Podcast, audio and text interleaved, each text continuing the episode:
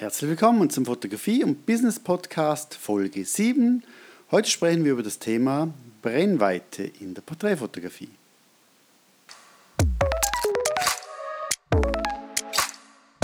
Hoi und hallo!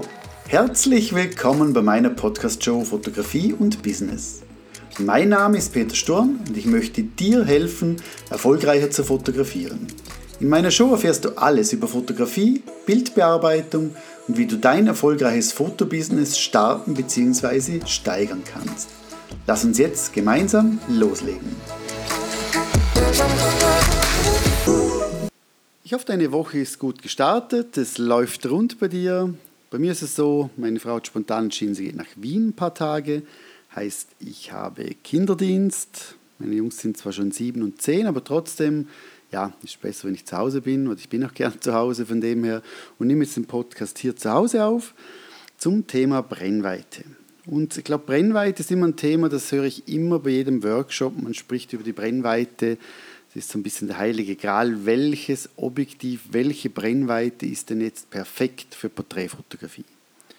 Und schon mal vorweg, es gibt kein optimales Objektiv, wo immer für alles funktioniert, sondern es kommt ein wenig auf den Stil drauf an, wie fotografierst du, es kommt ein bisschen darauf an, wie vielfältig ist deine Fotografie, es kommt darauf an, wie viel Budget hast du und so weiter. Und lass uns ein bisschen darüber sprechen. Lass uns, oder ich, ich sage dir mal kurz, was meine, meine Lieblingsobjektive sind und warum auch.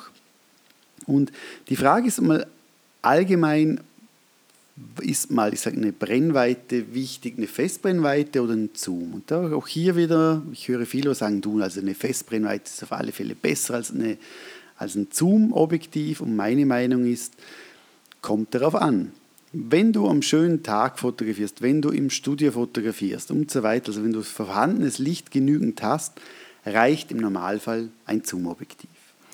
Wenn du dementsprechend sehr, sehr offenblendig fotografieren möchtest, wenn du sehr, sehr viel mal im Dunkeln, ich sage jetzt bei Events, bei Hochzeiten, in der Dämmerung fotografierst, dann macht eine Festbrennweite mehr Sinn, weil du dementsprechend äh, offenblendiger fotografieren kannst und dementsprechend auch eine größere Blende einstellen kannst. Ansonsten von der Bildqualität, wenn ich ein tolles Licht habe und ich habe jetzt eine, ein Zoom-Objektiv auf 50 mm oder eine Festbrennweite, kannst du davon ausgehen, dass du keinen Unterschied siehst.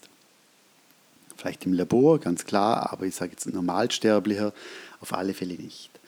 Und warum ich aber trotzdem liebend gerne mit Festbrennweiten arbeite, einen ganz anderen Hintergrund, das ist der, ich muss mich mehr bewegen.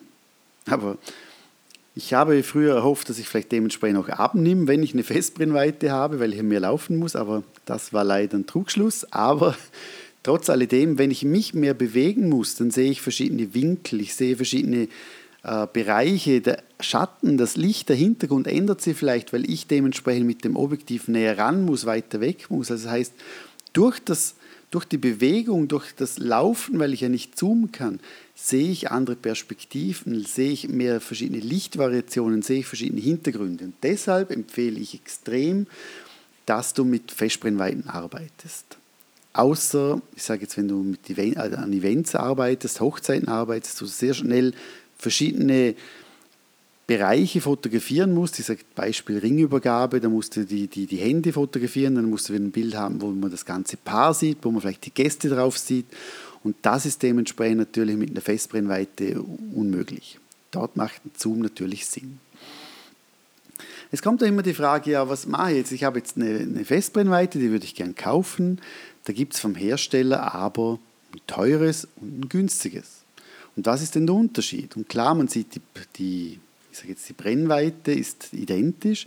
Der Unterschied ist aber die Blende. Das heißt, ich kann beim teuren vielleicht auf Blende 4.1.4 gehen und beim, teuer, und beim günstigen vielleicht auf Blende 1.8. Ich sage jetzt, der Unterschied zwischen 1.4 und 1.8 ist klar vom Licht her, man sieht es, aber von der Unschärfe so minim, dass es hier, dass es hier eigentlich keinen großen Unterschied macht, meiner Meinung nach. Vor allem, je, wenn ich mit 1,4 arbeite, dann muss ich so punktgenau darauf arbeiten, vor allem wenn ich jetzt nicht einen Augen, Augenfokus habe, dass es sehr, sehr eng wird, dass wirklich dementsprechend auch das richtige scharf ist. Was aber der Unterschied ist zwischen, zwischen einem, so jetzt habe ich noch gestottert, ja. zwischen dem äh, günstigen und dem teuren ist einerseits natürlich die Abbildungseigenschaften, sprich die Bildqualität. Das heißt, beim teuren Objektiv, weil natürlich andere Gläser drinnen sind, ist es tendenziell auch meistens schwerer, habe ich dementsprechend weniger Vignettierung am Rand. Das heißt, ich habe ein besseres Glas, wo mir dementsprechend weniger Verzerrungen auch gibt, weniger Verkrümmungen. Das kann man aber meistens, sage ich jetzt auch, wenn man mit einem günstigen arbeitet, dementsprechend auch äh, am Computer noch ändern. Was aber einen großen Unterschied macht, und das ist wirklich, das habe ich auch schon gesehen bei Hochzeitsbildern, wo ich selber gemacht habe, als ich zuerst eine günstige, die günstige Variante mitgehabt habe, sind die chromatischen Aberrationen. Das heißt, die erkennst du eigentlich an den farbigen Rändern, an den Umrissen, vor allem wenn du dunkel, ein dunkles Motiv und einen hellen Hintergrund hast. Und das sind Farbfehler, die sind wirklich sehr, sehr schlecht zu bearbeiten, beziehungsweise gar nicht zu bearbeiten. Und hier sieht man natürlich dann schon einen Unterschied zwischen einem teuren und einem günstigen Objektiv. Ich muss aber auch wieder hier sagen, das sind vielleicht von 1000 Bildern, sind das vielleicht ein, zwei Bilder, wo man diese chromatischen Aberrationen wirklich auch wirklich sieht und die wirklich auch störend sind. Von dem her, ja, glaube, es kommt sehr aufs Budget drauf an. Wenn du sagst, du, Budget ist kein, kein Thema, dann kauf dir das bessere Objektiv. Wenn du äh, darauf achten musst, reicht im Normalfall immer auch das günstigere. Es ist natürlich auch so, je teurer das Objektiv, heißt die teure Variante, desto besser ist das Glas, desto schwerer ist das Glas. Und wenn das Glas schwer ist, habe ich natürlich den Vorteil, dass ich dementsprechend weniger wackle. Hat den Nachteil, wenn ich aber eine leichte Kamera habe, dass ich dementsprechend, wenn ich vorne ein schweres Objektiv dran schraube, dass die Kamera natürlich sehr leicht nach vorkippt. Das heißt, ich muss immer entgegenwirken und das braucht natürlich viel mehr Kraft und kann für eventuell den, den Spaß verderben. Ob du jetzt ein Originalobjektiv nimmst vom Hersteller oder von, von anderen Herstellern, die einfach jetzt mal spezialisiert sind auf Objektive, das ist dahingestellt. Ich glaube, wichtig ist, dass du dich wohlfühlst, dass du mal das, das Objektiv in die Hand nimmst, dass du mal ein paar Testschüsse machst und dann für dich entscheidest, welches Objektiv ist das Richtige. Wenn ich jetzt von den Brennweiten von meinem Bereich spreche, geht es mir darum, dass du weißt, ich spreche immer jetzt von Vollformat. Größe. Also heißt von Kleinbildformat, wenn ich spreche von 85 mm, ist es immer gemessen an einer Vollformatkamera. Das heißt, wenn du jetzt einen APS-C-Sensor zum Beispiel hast, musst du dementsprechend halt noch deinen Crop-Faktor dazuzählen. Hm? Es ist so, wenn, wenn du jetzt sagen würdest, Peter, du darfst nur noch ein Objektiv verwenden, nie mehr ein anderes. Dann ist ganz klar, mein Lieblingsobjektiv ist das 85 mm 1.4.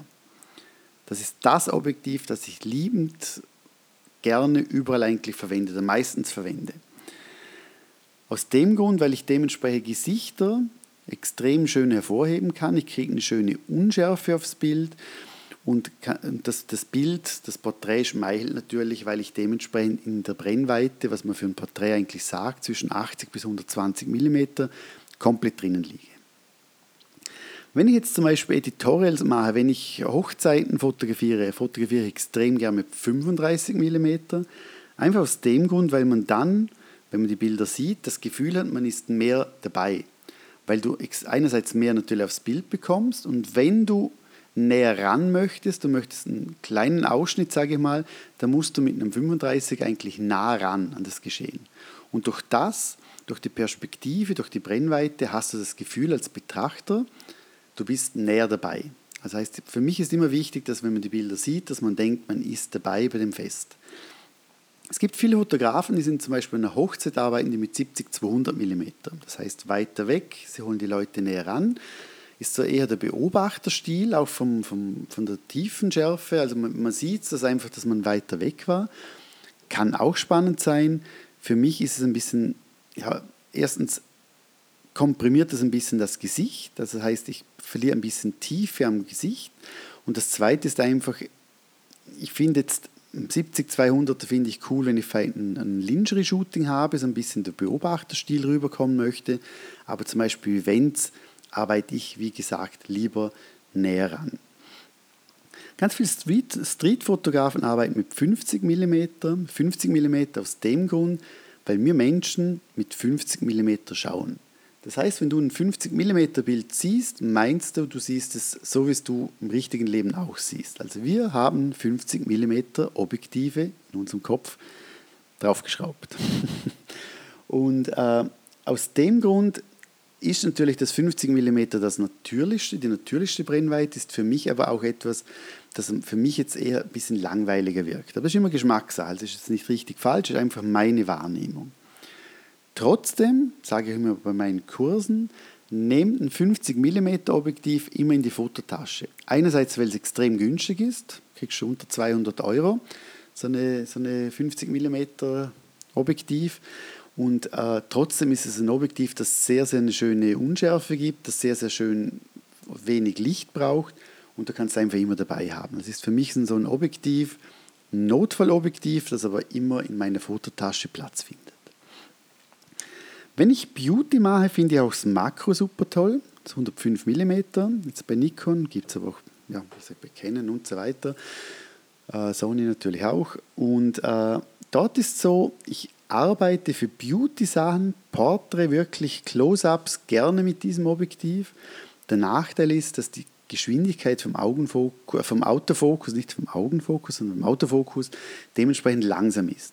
Das bedeutet für Close-ups, für Beauty super.